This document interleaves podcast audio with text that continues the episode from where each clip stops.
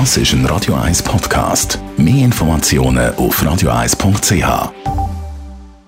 Die grünen Minuten auf Radio 1 wird Ihnen präsentiert von Energie 360 Grad. Nachhaltige Energie und Mobilitätslösungen für die Welt vom Morgen. Energie360.ch Wer hat nicht schon gern feine Beeren oder Früchte?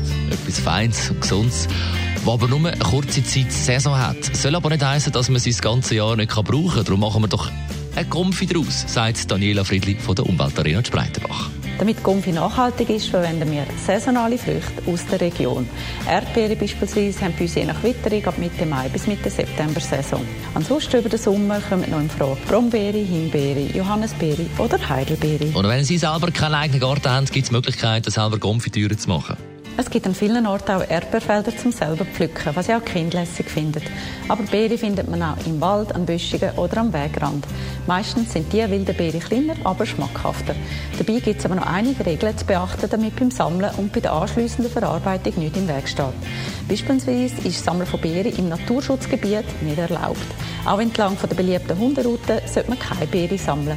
Dann sollte man sie natürlich noch waschen und Achtung, nur essbare und ungiftige Beeren sammeln, die man auch wirklich gut kennt. Und wenn Sie dann sicher sind, dass man die Beeren, die Sie pflückt haben, auch essen kann, dann kommen Sie zu der Verarbeitung. Beere tun wir zuerst waschen, abtropfen, verlesen, dann je nach Größe verkleinern, Zucker dazu, vielleicht auch ein bisschen Zitronensaft und dann unter ständigem Rühren köcheln lassen. Wenn es soweit ist, tun wir Konfi in heiß ausgespülte Gläser füllen, die sofort verschliessen und für ein paar Minuten auf den Kopf stellen. Gute Tipps und Rezepte für selbstgemachte Konfi findet man überall in Kochbüchern oder im Internet.